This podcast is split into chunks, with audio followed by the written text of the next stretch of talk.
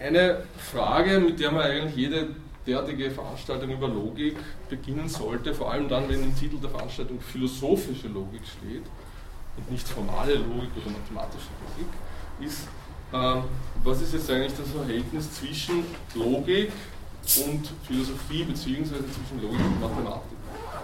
Das ist, glaube ich, eine ganz wichtige Frage, mit der wir beginnen sollten, einfach damit wir keine falsche Vorstellung vermitteln.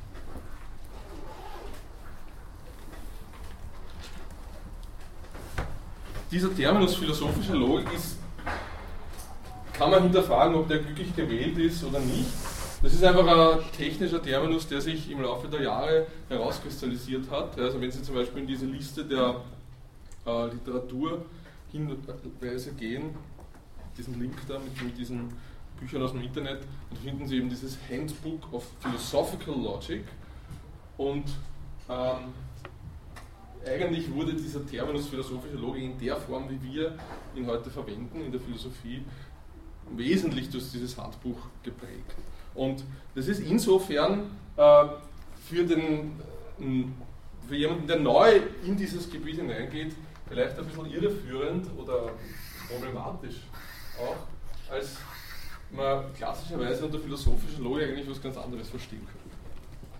Um es kurz zu sagen, im Rahmen dieses Handbooks, beziehungsweise auch im Rahmen dieser Vorlesung hier, versteht man unter philosophischer Logik jenen Teil der mathematischen Logik, der formalen Logik, äh, der in irgendeiner Form philosophische Konzepte formalisiert, der versucht, philosophische Konzepte zu formalisieren. Das heißt, philosophische Logik zeichnet sich nicht dadurch aus, dass sie äh, weniger formal ist, sie zeichnet sich nicht, dadurch aus, dass sie ähm, äh,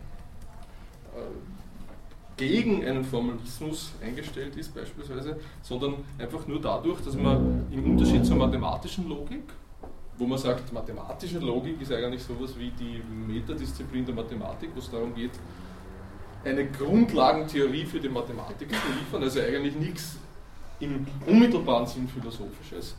Im Gegensatz dazu äh, formalisiert philosophische Logik ähm, bestimmte philosophische Probleme. Probleme aus der Sprachphilosophie, Probleme aus der analytischen Philosophie, aus der Epistemologie, aus unterschiedlichsten Gebieten der Philosophie bis hin zur Ethik und Ästhetik.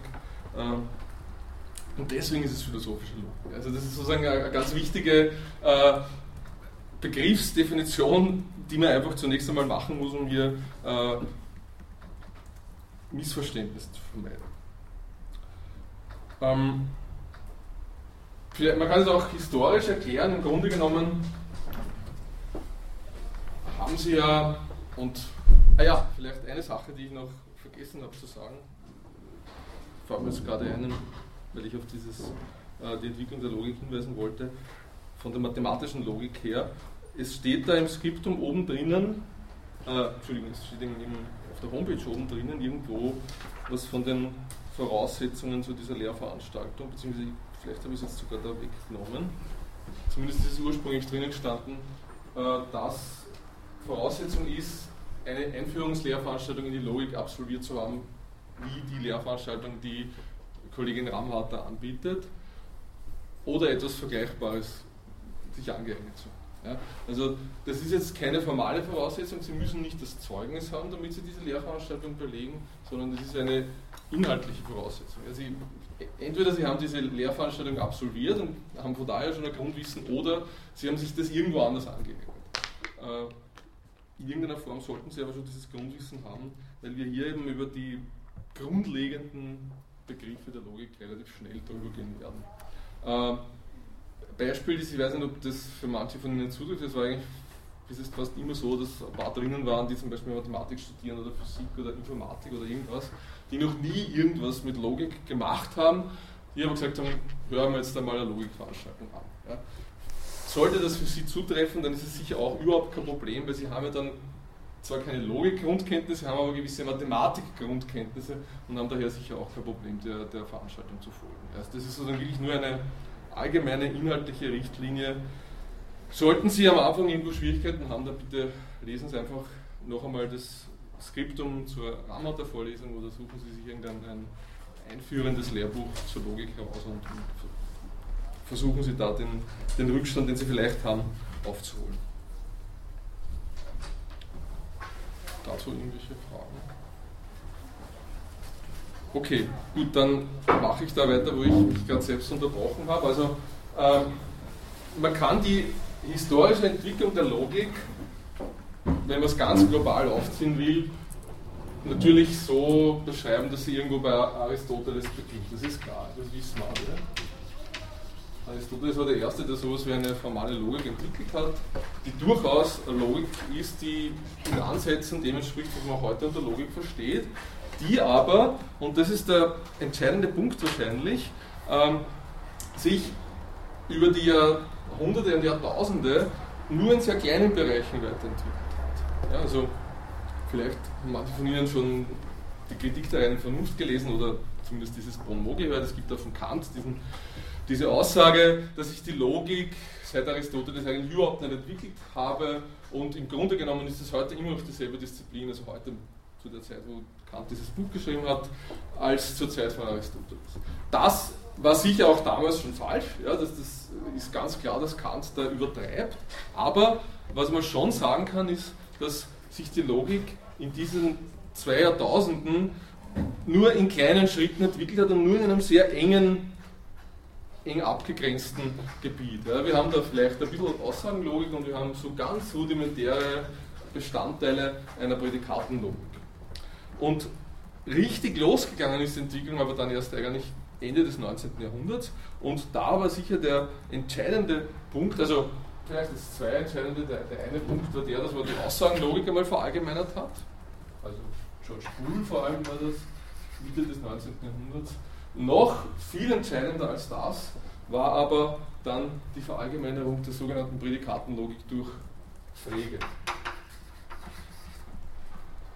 Diese Verallgemeinerung besteht im Wesentlichen darin, dass man gegenüber dem begrenzten Vokabular, das man bei Aristoteles hat, immer mit diesen einstelligen Prädikaten, wo man eben immer nur eine Eigenschaft einem Objekt zuschreiben kann, diesen Prädikaten oder Relationenbegriff, der bei Aristoteles eben in dieser ganz begrenzten Weise vorkommt, völlig verallgemeinert und eine Sprache einführt, in der man Relationen mit beliebiger Stellenzahl verwenden kann, einstellige, zweistellige, dreistellige, vierstellige Relationen und dann auch noch diese Relationen in beliebiger Weise basierend auf den von Boole eingeführten Methoden zu komplexen Formelkonstruktionen verknüpfen kann. Das heißt, man hat da wirklich plötzlich in, innerhalb von wenigen Jahrzehnten diese, diese Sprache der Logik völlig revolutioniert und hat die Logik äh, in ein völlig neues Fahrwasser gebracht. Zusätzlich dann hat sich auch noch ergeben, dass die Logik diesen Charakter, sagen wir mal, einer in engeren Sinn philosophischen Disziplin, den sie natürlich eigentlich bis ins 19. Jahrhundert gehabt hat, insofern verloren hat, als man aufgehört hat, Logik in diesem quasi scholastischen Sinn zu betreiben. Also man sagt, ich hatte zwar irgendwie sowas wie Formeln, aber diese Formeln werden eher nur in so einer komisch satzartigen Form aufgeschrieben, also diese Syllogismen und so, und das sind so, so formale Strukturen, die lernt man halt und, und wendet sie dann an. Und das hat eigentlich mit Mathematik überhaupt nichts zu tun, sondern ist so, so eher sowas wie Rhetorik oder, oder, oder so, so, so, so Sachen. Äh, Davon hat man sich komplett abgewendet, man hat die Logik verallgemeinert und hat dadurch gleichzeitig eine Entwicklung losgetreten, die dazu geführt hat, dass die, die, Logik plötzlich als mathematische Disziplin erkannt wurde. Man hat plötzlich gemerkt, aha, wir arbeiten da mit Formeln und diese Formeln, die können wir behandeln wie irgendeine andere mathematische Formel und wir können sie natürlich auch in der Sprache der Mathematik beschreiben. Und das hat dann, und, und das, alles das hat in gewisser Weise Frege losgetreten mit seinen Ideen, die er da entwickelt hat gegen Ende des 19. Jahrhunderts. All das hat dann eben zur Entwicklung dieser mathematischen Logik in dem Sinn geführt, wie wir sie heute kennen. Also mathematische Logik, eine Disziplin, die sich, kann man sagen, von Ende des 19. Jahrhunderts entwickelt hat und die sozusagen in den Grundresultaten, die bis heute zu den Wegpfeilern dieser Disziplin gehören, sich eigentlich über wenige Jahrzehnte dann äh, ausentwickelt hat. Also in den 50er, 60er Jahre waren dann so die wichtigsten Grundresultate des 20. Jahrhunderts natürlich der mathematischen Logik gefunden. Und man hat dann sagen können, wir haben da so etwas wie eine, eine reife mathematische Disziplin, die so ein gewisses Grundgerüst hat, wie jede andere mathematische Disziplin, wie die Analysis oder die Algebra oder was auch immer. Und ähm, dann hat sich parallel dazu eben das entwickelt, was wir philosophische Logik nennen. Also, das war natürlich von Anfang an irgendwie miteinander verknüpft. Die ersten Erfinder der mathematischen Logik waren die meisten selbst Philosophen, also Russell zum Beispiel, Russell, äh, oder auch Wittgenstein, der da sicher auch eine gewisse Rolle gespielt hat, über Skala und so weiter. Ähm, aber zunächst einmal ist sicher ein Zentrum gestanden, auch bei den Leuten, die da philosophisches, philosophisches Interesse gehabt haben, die Entwicklung dieses Gebietes der mathematischen Logik im engeren Sinn. Und das, was wir heute als philosophische Logik bezeichnen, also zum Beispiel Modallogik oder mehrwertige Logik, Logik höherer Stufe und solche Sachen, hat man zwar auch schon diskutiert in der Zeit, aber es ist eigentlich sehr stark am Rand gestanden. Es waren einzelne Leute, die das ein bisschen gemacht haben, aber es ist sicher kein zentrales Thema. Also sicher nichts, was äh, im, im, Rahmen dieser mathematischen Logik von, von grundlegender Bedeutung gewesen ist. Und man kann tatsächlich sagen, dass eigentlich erst parallel sozusagen dazu, dass sich dieses Gebiet der mathematischen Logik wirklich etabliert hat als eigenständiges Feld, eben ungefähr in dieser Zeit, 50er, 60er Jahre, äh, es dazu gekommen ist, dass sich die philosophische Logik ihrerseits emanzipiert hat und ihrerseits so etwas wie ein eigenständiges Teilgebiet der weniger der Mathematik wahrscheinlich als der Philosophie äh, zu werden. Und diese Entwicklung laufen sich bis heute fort. Ja. Und wenn Sie jetzt durchblättern, was wir da für Themen drinnen haben in unserem Skriptum, äh, und sich anschauen, wann sind diese entsprechenden Themen der Logik, wann sind da sozusagen klassische Publikationen gemacht worden, wann sind da irgendwelche ganz grundlegenden Resultate und Überlegungen publiziert worden, dann kann man tatsächlich sagen, vor allem zum Beispiel im Gebiet der Modallogik, passiert das eben wirklich in dieser Zeit, so 50er, 60er Jahre. Da kommen so Leute wie Saul Kripke zum Beispiel, ein berühmter Philosoph, die meisten von Ihnen werden den Namen schon gehört haben, und entwickeln mathematische Überlegungen darüber, wie man dieses klassische Gebiet der mathematischen Logik so verallgemeinern kann, dass man zum Beispiel sowas wie den Notwendigkeitsbegriff und den Möglichkeitsbegriff im Rahmen dieser, dieses mathematischen Logikkanons formalisieren kann. Und dadurch entstehen neue Formalismen, diese Formalismen haben von Anfang an die Mathematiker wiederum eher nur am Rande interessiert. Also es, es gibt natürlich auch in der Mathematik äh, gewisse Auseinandersetzungen mit Modallogik oder in der Informatik. Aber das ist dort wirklich ein Randgebiet. Ja, wenn Sie jetzt einen Mathematiker fragen, was bedeutet Modallogik für Mathematik, dann werden viele Mathematiker überhaupt nicht wissen, dass die Modallogik da überhaupt von irgendwem schon verwendet wurde. Und die, die wissen, dass das der Fall ist, werden sagen, naja gut, das ist ein Randgebiet und das ist halt so, man kann halt einzelne Sachen da vielleicht ein bisschen formalisieren, aber es ist nichts Zentrales für die Mathematik. Dasselbe gilt natürlich auch für mehrwertige Logik und andere Gebiete der philosophischen Logik. Und deswegen hat sich das automatisch emanzipieren müssen. Also in der Mathematik war kein Interesse dran und in der Philosophie war aber sehr großes Interesse. Und man hat dann versucht, bestimmte philosophische Diskussionen anhand dieser grundlegenden Resultate äh, voranzutreiben. Ich bringe mir ein Beispiel, weil ich diesen Namen Saul Kripke erwähnt habe.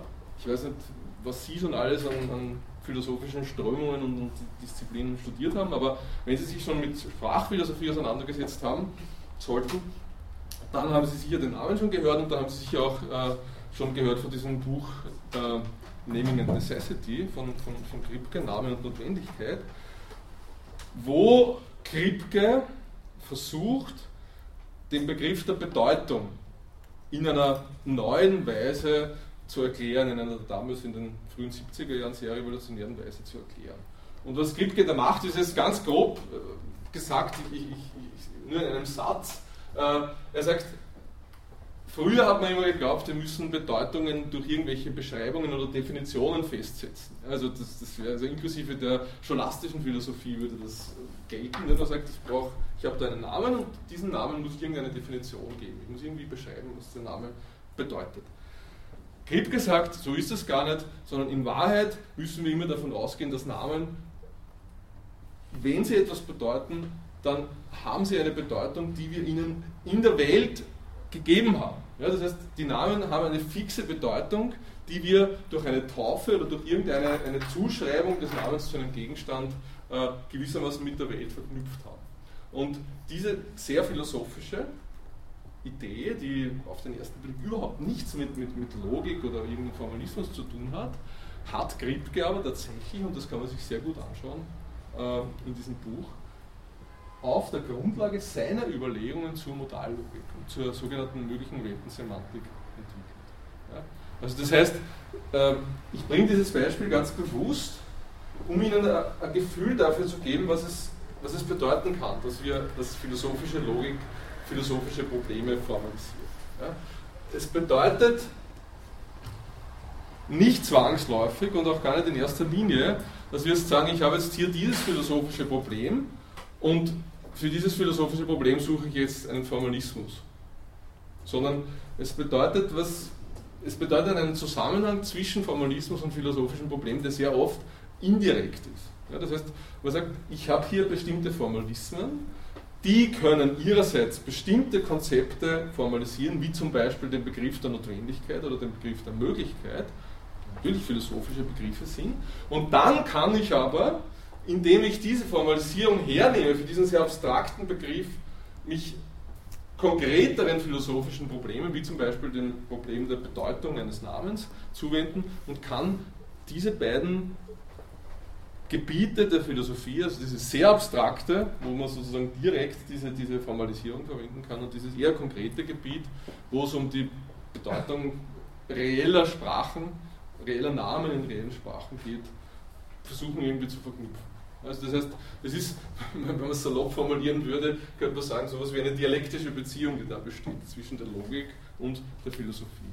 Es ist nicht äh, zwangsläufig so, dass man, ähm, dass man oder vielleicht ist das die, die, eine gute Erklärung für diese direkte Beziehung. Es ist nicht zwangsläufig so, dass Sie jetzt Logik in der Philosophie so anwenden, wie man das klassischerweise gemacht hätte, zum Beispiel in der scholastischen Philosophie oder wie das klassischerweise ein Spinoza gemacht. Wenn Sie schon mal reingeschaut haben die Ethik des Spinoza, die trägt den Titel Die Ethik nach der geometrischen Methode dargestellt. Und damit meint er die Methode des, des Euklid, der, der euklidischen Elemente, und also natürlich die Logik. Und was er dann macht, ist, er wendet diese Logik wirklich explizit an. Er sagt, ich habe jetzt da Axiome, die schreibe ich hin, Axiome und Definitionen, und dann schreibe ich Theoreme auf, und diese Theoreme beweise ich dann, die leite ich dann aus den Aktionen ab, die ursprünglich da aufgeschrieben worden sind. Das heißt, in dem Zusammenhang wäre, wäre das wirklich ein ganz direktes, unmittelbares Verhältnis zwischen Logik und Philosophie, indem man sagt, man baut Philosophie als eine Art Theorie auf und diese Theorie kann man dadurch präzise machen, dass man die Logik als Methode dafür verwendet. Das kann man machen, das wird auch heute noch gemacht. Das ist aber sicher nur eine Spielart, nur eine mögliche Spielart von Interaktion zwischen Logik und dem Formalismus aus der Philosophie. Also ich würde sagen, ich lehne mich jetzt ein bisschen weit aus dem Fenster, aber sozusagen meine Vermutung ist, dass wenn man sich anschauen würde, bibliometrisch, wie viele Philosophen machen Logik in diesem unmittelbaren Sinn heute und wie viele machen das so, dass, sie, dass da eher so ein indirektes Verhältnis besteht, dann würde ich sagen, ist sicher die überwiegende Mehrheit die, die da eher so irgendwelche indirekten Beziehungen herstellen. Und die versuchen jetzt nicht die Logik als Methode zu verwenden, um irgendwas zu beweisen oder abzuleiten, sondern einfach versuchen, bestimmte, sehr abstrakte philosophische Konzepte zu erläutern aufgrund irgendeines Formalismus. Und diese, vielleicht sollte man das sogar da aufschreiben, also das wäre sozusagen zwei Spielarten der philosophischen Logik, wie man sagen könnte, philosophische Logik einmal als formale Methode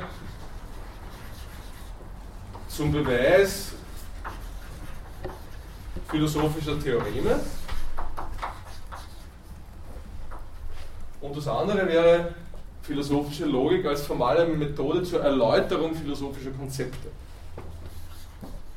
Das ist so ein Spannungsfeld, das auch im Skriptum und in der Vorlesung immer wieder zur Sprache kommen wird. Ähm,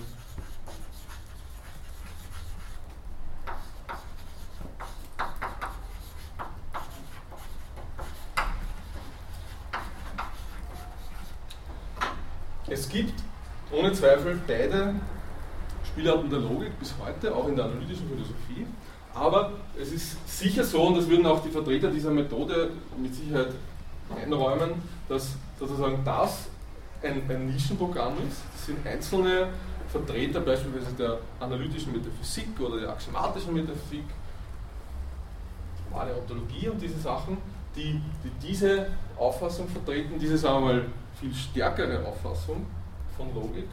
Und der überwiegende Großteil der analytischen Philosophen, die mit Formalismen arbeiten, würde ich sagen, würde eher in diese, in diese zweite Schiene eingeordnet werden können. Sagt, wir haben irgendein Konzept, beispielsweise das Konzept der Notwendigkeit, der Möglichkeit, das Konzept der Beweisbarkeit, das Konzept der Wahrheit, das Konzept der, der Wahrscheinlichkeit.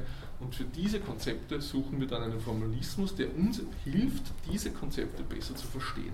Ja, also sehr äh, radikal formuliert könnte man sagen, das ist gewissermaßen ein hermeneutischer Zugang zur Logik. Gesagt, wir verwenden die Logik einfach um bestimmte, äh, um ein besseres Verständnis bestimmter Begriffe zu finden. Also wirklich eine sehr, sehr, sehr indirekte Zugangsweise. Das ist sicher, dass es im Zentrum steht und deswegen steht es auch im Zentrum dieses Skriptums, ohne jeden Zweifel. Also das, wir werden es wirklich nur am Rande erwähnen, diese wir, klassische äh, Auffassung von Logik, wie sie beispielsweise in der ganzen scholastischen Philosophietradition natürlich die Auffassung von Logik gewesen ist. Gut, gibt es dazu schon irgendwelche Fragen? Also, das ist vielleicht auch noch ein kleiner Hinweis zum Ablauf der Veranstaltung. Es wäre extrem gut, wenn Sie zwischen den Dingen, die ich sage, immer wieder ihre Fragen stellen. Ja? Also ist, ich weiß, es ist üblich in Philosophievorlesungen oft, dass man das so handhabt, dass man sagt, wir machen jetzt die Vorlesung und dann am Schluss ist so eine Fragestunde. Ich glaube aber, dass das in der Logik nicht gut ist. Also wenn Sie schon einmal in einer Mathematikvorlesung waren, da ist es, läuft das auch nicht so, da steht man auch die Fragen zwischendurch und ich glaube, es liegt einfach in der Natur der Sache. Äh, man kann hier unterbrechen, es gibt keine extrem langen Denkbögen im Normalfall, also hoffentlich nicht. Und Sie können die Fragen jederzeit zwischendurch stellen. Manchmal sage ich bitte, haben Sie da irgendeine Frage oder sonst unterbrechen Sie einfach und, fragen Sie. Also dazu jetzt irgendwelche Fragen, Hinweise? Also die Bedeutung, was, was, was, welche, welche Rolle spielt Logik in der Philosophie, was ist philosophische Logik? Haben Sie dazu irgendwelche Ideen oder irgendwelche Einwände? Weil daraus mache ich auch kein Hehl. Es ist sicher so, dass ich in der Vorlesung oft auch meine persönliche Meinung vertrete. Also das heißt, wenn ich da irgendwas sage, dann sage ich es vielleicht mit Überzeugung, aber es kann sein, dass es nur meine Meinung ist. Und vielleicht gibt es ja viele, die eine ganz andere Meinung vertreten. Gut, wenn nicht, dann gehen wir weiter. Also, wir haben uns jetzt die Frage gestellt, was ist eine philosophische Logik? Was ist das Verhältnis zwischen Logik und Mathematik? Ähm, ein Gedanke dazu vielleicht noch, um das vielleicht ein bisschen klarer zu machen. Also das, was sich da entwickelt hat von der mathematischen Logik zur philosophischen Logik, mathematische Logik, das ist natürlich diese Logik, die Sie kennen aus der Vorlesung der Kollegin Amhartl, das ist das, die Grundlage der Logik bis heute, die Grundlage auch der philosophischen Logik. Was unterscheidet jetzt die philosophische Logik von der mathematischen Logik? Äh, ich würde sagen, im Grunde genommen ist, liegt der Unterschied auf der formalen Ebene, auf der mathematischen Ebene darin, dass die Formalismen im Rahmen der philosophischen Logik einfach immer irgendwie komplexer sind. Ja? Im Grunde genommen kann man fast jedes Beispiel für eine philosophische Logik, also Modallogik, mehrwertige Logik, höherstufige Logik, die Beispiele, die wir hier behandeln, so charakterisieren, dass es sich um eine Verallgemeinerung handelt von irgendeinem Aspekt der mathematischen Logik. Ja? Also das einfachste Beispiel vielleicht ist die mehrwertige Logik.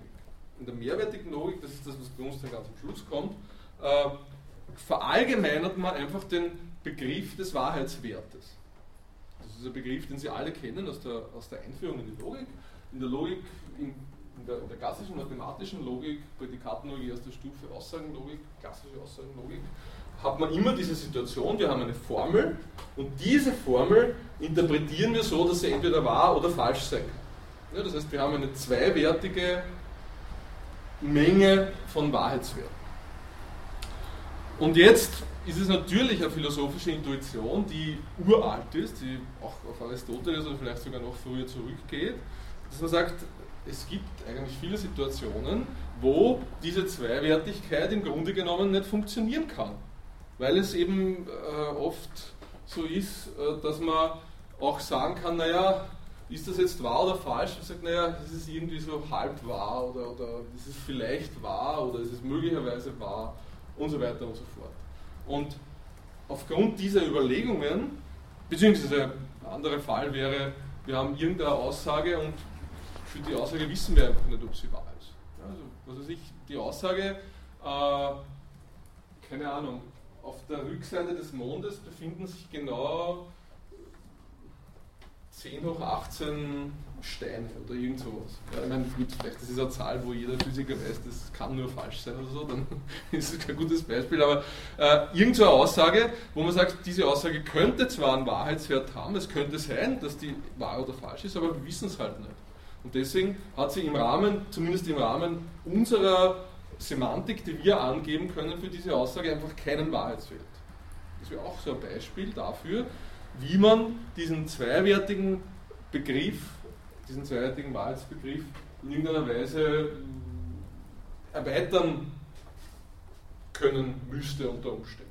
Indem man dann sagt, okay, wir erweitern jetzt diese Semantik, damit wir mit diesem Fall umgehen können. Oder damit wir mit dem Fall umgehen können, wo wir sagen, es können Aussagen irgendwie halb wahr sein oder fast wahr oder zwei Drittel wahr oder zu 10% wahr.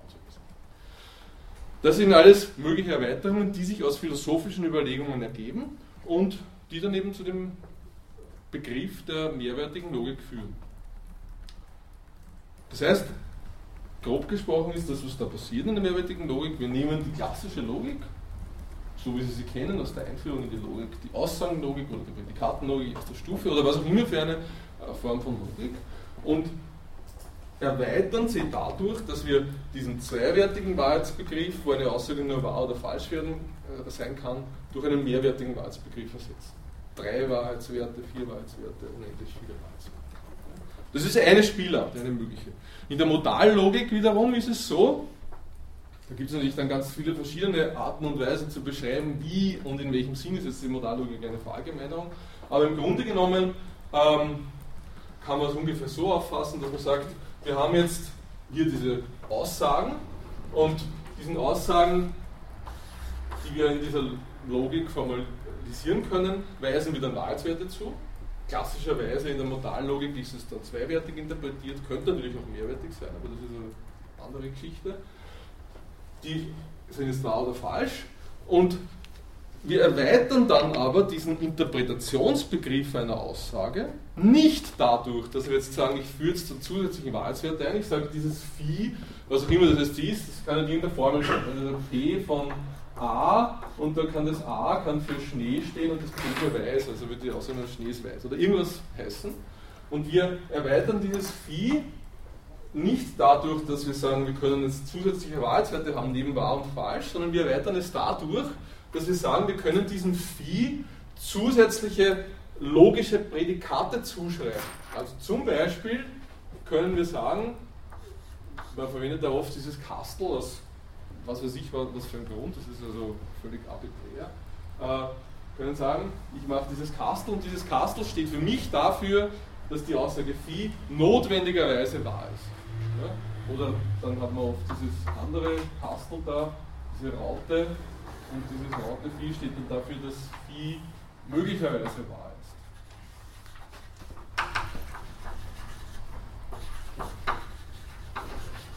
Und so weiter. Ja, also wir werden da, wir werden uns ja, werde auch gleich noch was dazu sagen, hauptsächlich damit, oder hauptsächlich, in der Mehrheit mit der Modallogik befassen und werden das sehen, dass es sehr, sehr viele verschiedene solche Interpretationen weit über diesen Begriff notwendig und möglich, diese beiden Begriffe notwendig und möglich hinaus. Es gibt dann epistemische Logik, Zeitlogik und so weiter und so fort.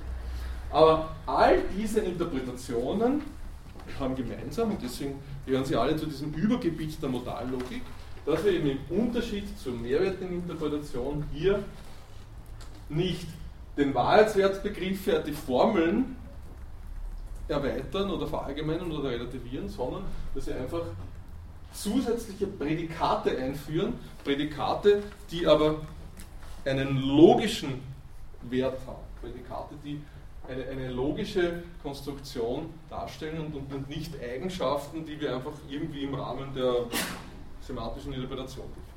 Ja? Also, wissen Sie, was ich meine? Dieses P hier zum Beispiel, das wäre so eine nicht logische Eigenschaft, die wir einfach im Rahmen der semantischen Interpretation definieren. Dieses P könnte zum Beispiel stehen für ist weiß oder so, oder ist Schnee oder was auch immer. Das ist dann einfach eine Eigenschaft, die identifizieren wir dadurch, dass wir in die Welt hinausgehen und schauen, hat jetzt dieses Objekt A die Eigenschaft P, ja oder nein. Das ist ein nicht logisches Prädikat. Ein logisches Prädikat, wie dieses notwendig oder möglich, im Unterschied dazu, hat dann augenscheinlich irgendwie einen, einen Wahrheitswert, den wir auf eine andere Art und Weise feststellen müssen. Ja, es muss immer irgendwie ein Wahrheitswert sein, den wir äh, gewissermaßen nur auf Umwegen feststellen können oder den wir nur auf einer, auf einer abstrakten, auf einer rein logischen Ebene unter Umständen feststellen können.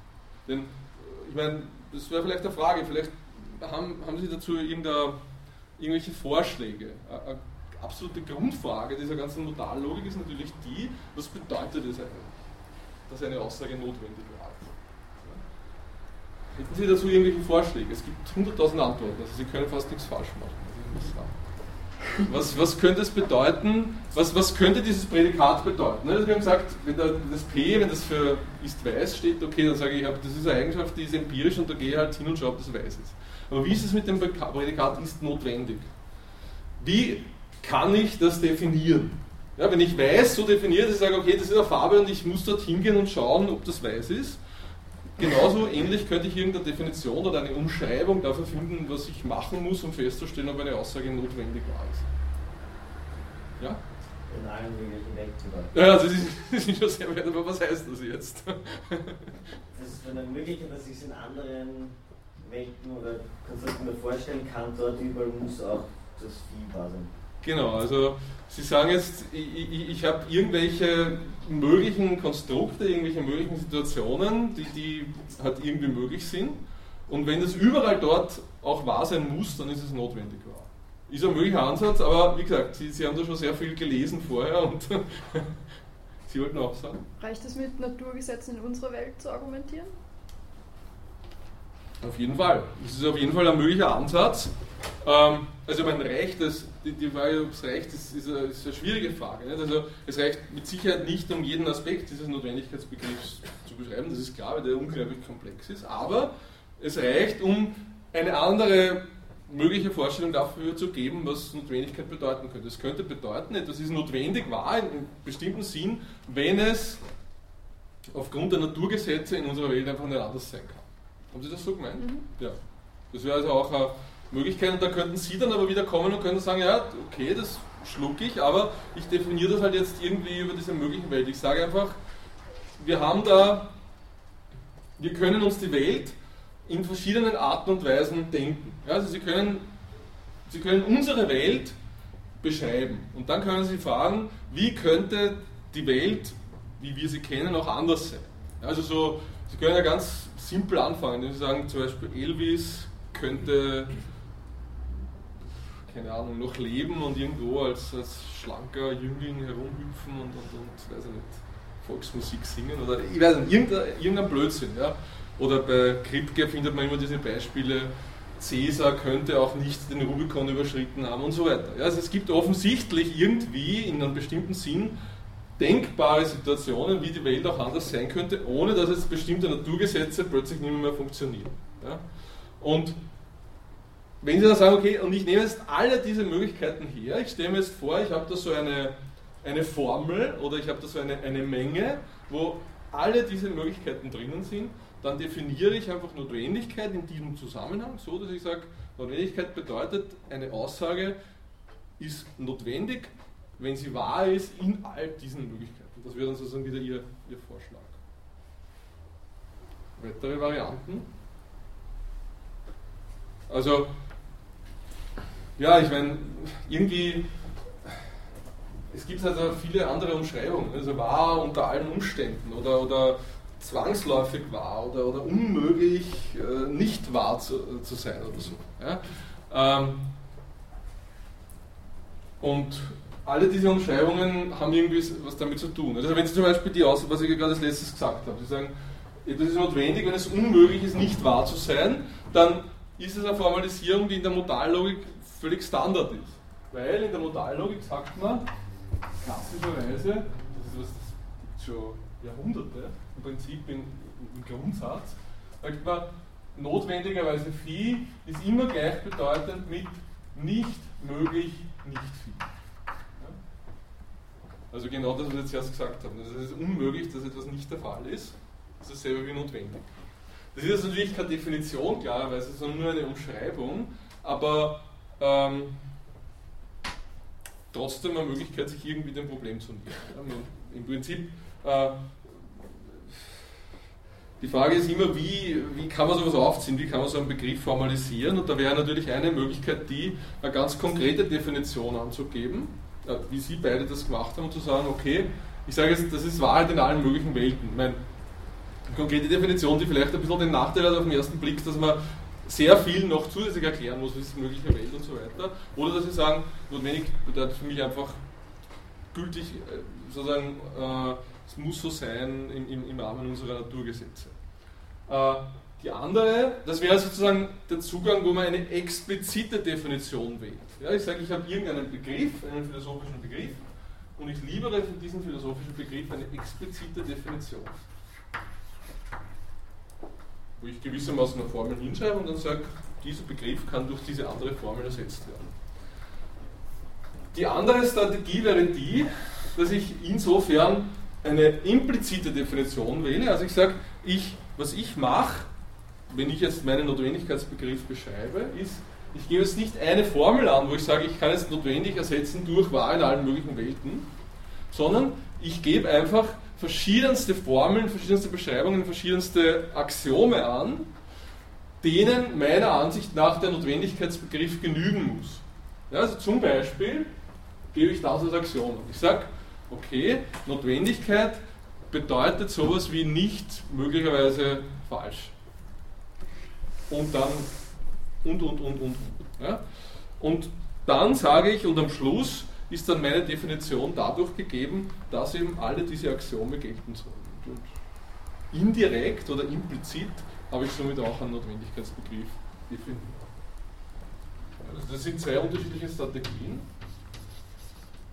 die wir beide natürlich verwenden können. Das heißt, da gibt es überhaupt kein gut oder falsch oder richtig, schön oder schier, sondern das sind zwei unterschiedliche Strategien, die beide extrem wichtig sind. Ähm, die explizite Definition, wo ich sage, ich habe jetzt diesen philosophischen Begriff und ich ersetze diesen philosophischen Begriff durch eine bestimmte Definition, wo ich dann sagen kann, wann immer dieser Begriff irgendwo auftaucht, kann ich die andere Beschreibung einsetzen und kann das dadurch erläutern oder so. Und die andere wäre die, die implizite Definition, wo ich sage, ich habe diesen philosophischen Begriff und ich gebe eine Reihe von Axiomen an, in denen dieser Begriff vorkommt und am Schluss soll das Ganze dann irgendwie so funktionieren, dass der Begriff dann in sich schlüssig definiert ist. Ich meine, vielleicht werden Sie sich eh schon gedacht haben, irgendwie so ganz extrem völlig verschieden sind die zwei Varianten natürlich nicht. Das stimmt auch, kann in gewisser Weise auch das eine durch das andere austauschen, aber es sind klassischerweise unterschiedliche Zugänge und es ist klar, äh, dass sie zumindest auf den ersten Blick einmal verschiedene Strategien darstellen, die wir beide verwenden werden. Gut, jetzt sind wir da ein bisschen, also ich will nicht sagen vom Weg abgekommen, aber wir sind ein bisschen abgeschöpft von diesem äh, Beispiel weg. Was ich eigentlich sagen wollte, ist, ich wollte einfach nur zwei, drei Beispiele bringen dafür, wie dieser Unterschied ausschaut zwischen der klassischen Logik und der philosophischen Logik. Also wir werden sehen, dass alle diese Beispiele, die wir diskutieren im Rahmen dieser, dieser Vorlesung, eben genau diese Strukturen. Es handelt sich immer um Verallgemeinerungen, immer um das Finden eines Formalismus, der in irgendeinem Sinn komplexer ist, in irgendeinem Sinn reichhaltiger ist als der, der klassischen mathematischen Logik. Und das ist letztlich, wenn man es rein formal auffassen will, ist das eine recht gute Beschreibung, die, sagen wir mal, zumindest einen großen Teil der Aspekte der philosophischen Logik abdeckt. Zumindest die Aspekte, die wir uns da anschauen. Gut. Fragen dazu noch? Ja, also wie gesagt, äh, das waren zwei Beispiele. Das dritte Beispiel für uns wäre dann das Beispiel der Logik höherer Stufe. Dazu werden wir dann bald einmal kommen äh, und, und werden das auch noch in, in Ruhe erläutern, was damit gemeint ist. Und im Grunde genommen erschöpft sich darin dann auch die Vorlesung. Also es ist vielleicht ganz gut jetzt nach dieser einleitenden Bemerkung ein paar Worte darüber zu sagen, wie die, die ganze Sache aufgebaut sein wird. Also wir werden auf jeden Fall jetzt einmal beginnen, heute und das nächste und übernächste Mal, dass wir uns so ganz grundlegende Dinge anschauen und aneignen. Ganz grundlegende Dinge, das heißt, wir werden ein bisschen anfangen mit so Grundbegriffen der, der Sprache der Mathematik, Mengentheorie insbesondere, und werden dann äh, dazu übergehen, noch einmal zu wiederholen, die Sprache der Aussagenlogik und der Prädikatenlogik aus der Stufe.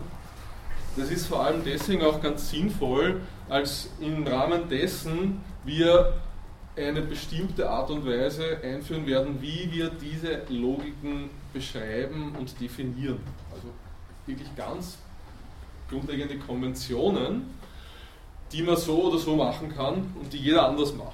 Und die natürlich auch die Esther Ramhat da immer wieder anders macht. Ähm, und deswegen ist es gut, wenn wir das noch einmal durchmachen, damit Sie sehen, Sie kennen ja schon die Aussagenlogik und die Prädikatenlogik erster Stufe und jetzt sehen Sie, wie wird das in dieser Sprache beschrieben oder definiert, die wir da verwenden und dann sehen Sie einfach viel besser, wie man dann diese Verallgemeinerungen auf der Grundlage dieser Sprache durchführen kann. Deswegen ist es, glaube ich, sehr sinnvoll, dass wir das noch einmal durchgehen. Eine weitere Motivation dafür ist die, dass wir dann kurz vielleicht in einer ein bisschen über die Einführungsvorlesung hinausgehenden Weise äh, ein paar so Themen und, und, und, und Aspekte der Metamathematik ansprechen werden. Also, was bedeutet Vollständigkeit, was bedeutet Unvollständigkeit? Ganz grob gesagt. Also Begriffe, die haben Sie in der Einführungsvorlesung auch schon gehört. Äh, wir werden es vielleicht hier noch eine Spur abstrakter angehen oder eine Spur äh, weiter hineingehen. Und zwar aus dem ganz einfachen Grund, dass es für viele Debatten in der philosophischen Logik einfach sehr wichtig ist, diese Begriffe zu kennen. Wir werden diese Debatten zwar nicht führen, also wir werden jetzt hier keine Beweise hinschreiben für Vollständigkeit oder Entscheidbarkeit einer Logik, aber wir werden zumindest darauf hinweisen, dass diese Fragen im Hintergrund stehen und dass es oft sehr wichtig ist, äh, diese Fragen zu stellen, auch im Rahmen der philosophischen Logik. Also es wird sozusagen ein Thema sein, das wir im Hintergrund mitnehmen. Wir werden das Thema nicht ausreizen bis zum letzten, das, das wird den, den Rahmen der Veranstaltung sprengen, aber wir werden es immer wieder im Hintergrund besprechen. Ich sage auch ganz klar dazu, dass dieser Umfang an Material, den wir hier durchnehmen werden, an unterschiedlichsten Spielarten der Logik, natürlich nur deswegen geht in einer zweistündigen Lehrveranstaltung, weil wir eben keine Theoriebeweise bringen. Also wenn Sie zum Beispiel das Buch von, von Priest anschauen, das da, dann ist das ein Schlöker mit, glaube ich, 700 Seiten und da sind aber viel weniger, weniger Logiken eigentlich drinnen als in dem Skriptum. Aber er braucht eben einen unglaublichen zusätzlichen Aufwand dadurch, dass, dass er natürlich diese Sachen alle beweist und dass er, dass er, dass er alle Theorembeweise führt. Ja? Also da ist schon ein ganz grundlegender Unterschied und, und man, man, könnte es vielleicht so beschreiben, ohne dass es das eine oder andere auf- oder abwerten möchte. Priest ist ein mathematischer Traktat über philosophische Logik und was die Lehrveranstaltung liefert, das ist eher so etwas wie ein Katalog philosophischer Logik. Wo bestimmte Formalismen diskutiert werden und wo in erster Linie, beziehungsweise fast ausschließlich die philosophischen Motivationen debattiert werden. Während bei dem Priest natürlich die philosophischen Motivationen auch gebracht werden, aber im Zentrum steht die mathematische Beschreibung, die, die äh, Ableitung der entsprechenden Theorembeweise. Also das ist sicher der Unterschied zu einer rein mathematischen Vorlesung über philosophische Logik. Wir machen diese Dinge nicht, aber wir sind trotzdem, und das muss man natürlich vorausschicken, wir sind trotzdem sehr formal, weil wir eben trotzdem über Formalismen reden. Ja? Wir haben sehr viele philosophische Interpretationen, aber wir müssen irgendwie lernen, mit diesen Formalismen umzugehen, auch wenn wir keine Theorembeweise führen. Einfach weil wir diese Formelsprache haben, wir müssen in der Lage sein, wenn wir irgendwo in ein Buch reinschauen, zu verstehen, was meint jetzt dieses Zeichen oder zu verstehen, was meint er jetzt mit dieser Beschreibung, mit dieser Definition. Deswegen machen wir das. Wenn Sie so wollen, es ist ein Katalog von philosophischen Logiken und es ist sowas wie ein Leitfaden, gedacht als Leitfaden dafür, wenn Sie sich weiter damit beschäftigen wollen oder wenn Sie die wenn Sie einzelne Formalismen brauchen im Rahmen bestimmter philosophischer Aufsätze, dass Sie dann, mit diesen, dass Sie dann wissen, was diese Formalismen bedeuten. Ja? Ähm, und ich glaube, dass es deswegen sinnvoll ist, diese Beschränkung zu machen, weil ich meine, im Grunde gibt es zwei mögliche Spielarten, wie Sie Logik betreiben können, wie Ihnen logische Formalismen begegnen können. Die eine Spielart ist die, dass Sie einfach sagen, ich wäre jetzt Logiker und ich studiere das jetzt von Anfang an und, und, und, und mache jetzt einfach im Wesentlichen sowas wie mathematische Philosophie. Ähm, diese Spielart ist in Wien allerdings nicht vertreten. Also wenn Sie das machen wollen, dann machen Sie es. Das ist ganz toll und wunderbar, aber da müssen Sie auf jeden Fall nach München gehen, weil in München gibt es eben dieses Center für mathematische Philosophie. Sie haben vielleicht schon davon gehört, mittlerweile mit zwei super ausgestatteten Professuren, zwei Humboldt-Professuren. Und dort wird das gemacht und dort können Sie auch die Ausbildung machen. Dort lernen Sie das alles von Grund auf mit allen mathematischen Theorembeweisen und all diesen Dingen. Aber das ist ein eigenes Studium, wo Sie im Grunde ein Studium lang sich mit diesen Formalismen beschäftigen müssen. In Wien gibt es das nicht. Ja, denn in, in Wien wird viel analytische Philosophie gemacht, sehr viel analytische Wissenschaftstheorie, sehr viel äh, Epistemologie und diese Dinge. Aber was sicherlich in, in, in Wien immer noch eher am Rande steht, ist diese Beschäftigung mit mathematischer Philosophie. Ja? Das ist die eine Seite. Die andere Seite ist aber die, dass ähm,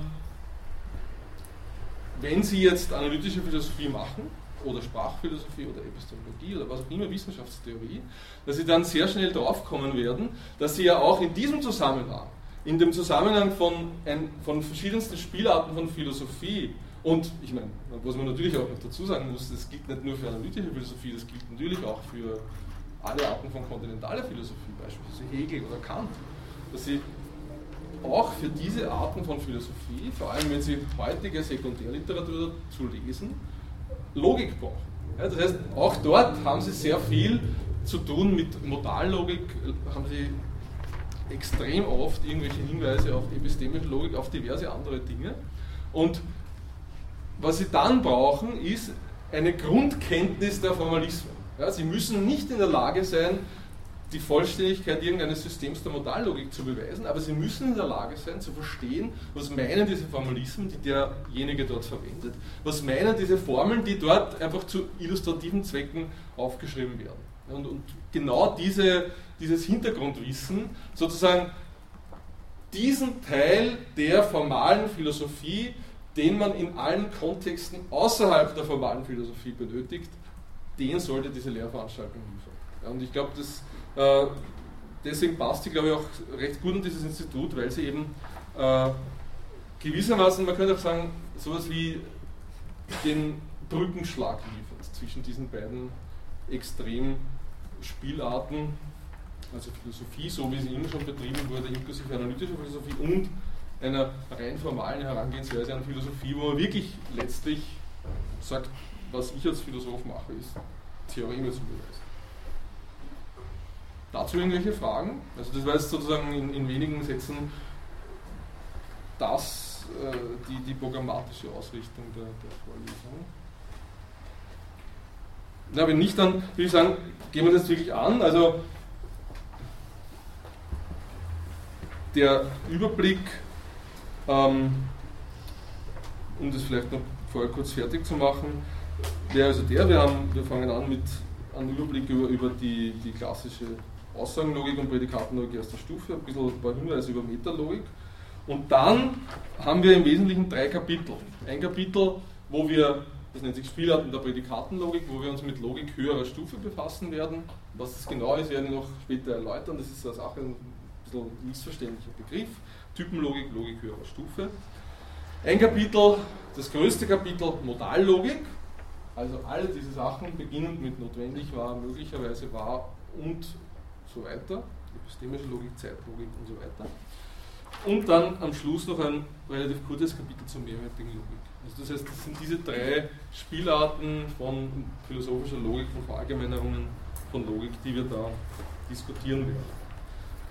Wie gesagt, die Gewichtung ist unterschiedlich. Geplant sind jetzt vier Einheiten für, diese, für diesen Überblick über die klassische Logik, inklusive einer Einheit, wo wir uns so ganz allgemein mit der logischen, äh, der philosophischen Interpretation von Logik befassen werden. Dann sind geplant drei Einheiten zur Logik höherer Stufe, dann zwei, drei, fünf Einheiten zur Modallogik und noch einmal zwei Einheiten am Schluss für, zur, zur mehrwertigen Logik. Wir können, wie gesagt, das, das steht auch im Skript, im, im Vorlesungsverzeichnis drinnen, wir können davon natürlich abweichen. Wir müssen das jetzt nicht sklavisch durchhalten, so wie das da steht, aber im Groben sollte das ungefähr der Plan sein.